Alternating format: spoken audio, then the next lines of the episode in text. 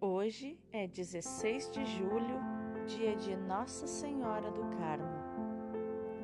Ao olharmos para a história da Igreja, encontramos uma linda página marcada pelos homens de Deus, mas também pela dor, fervor e amor à Virgem Mãe de Deus.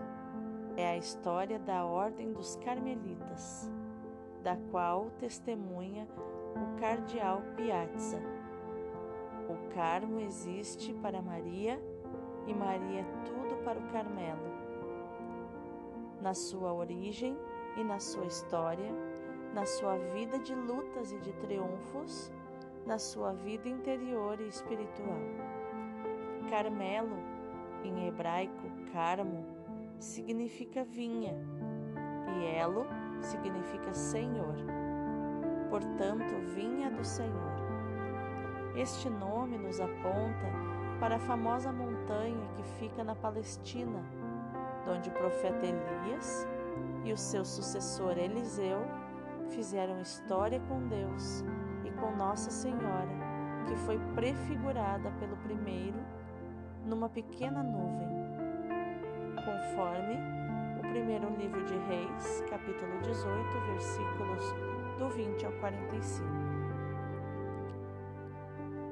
Estes profetas foram participantes da obra carmelita, que só vingou devido à intervenção de Maria, pois a parte dos monges do Carmelo que sobreviveram no século XII da perseguição dos muçulmanos chegaram fugidos na Europa e elegeram São Simão Stock como seu superior geral.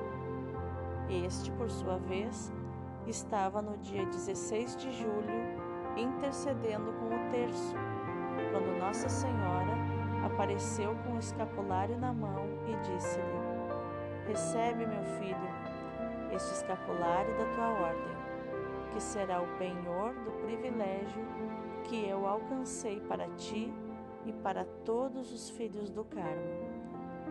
Todo o que morrer com este escapulário será preservado do fogo eterno. Vários papas promoveram o uso do escapulário e Pio XII chegou a escrever: devemos colocar em primeiro lugar a devoção do escapulário de Nossa Senhora do Carmo e ainda, escapulário não é carta branca para pecar, é uma lembrança para viver de maneira cristã e assim alcançar a graça de uma boa morte.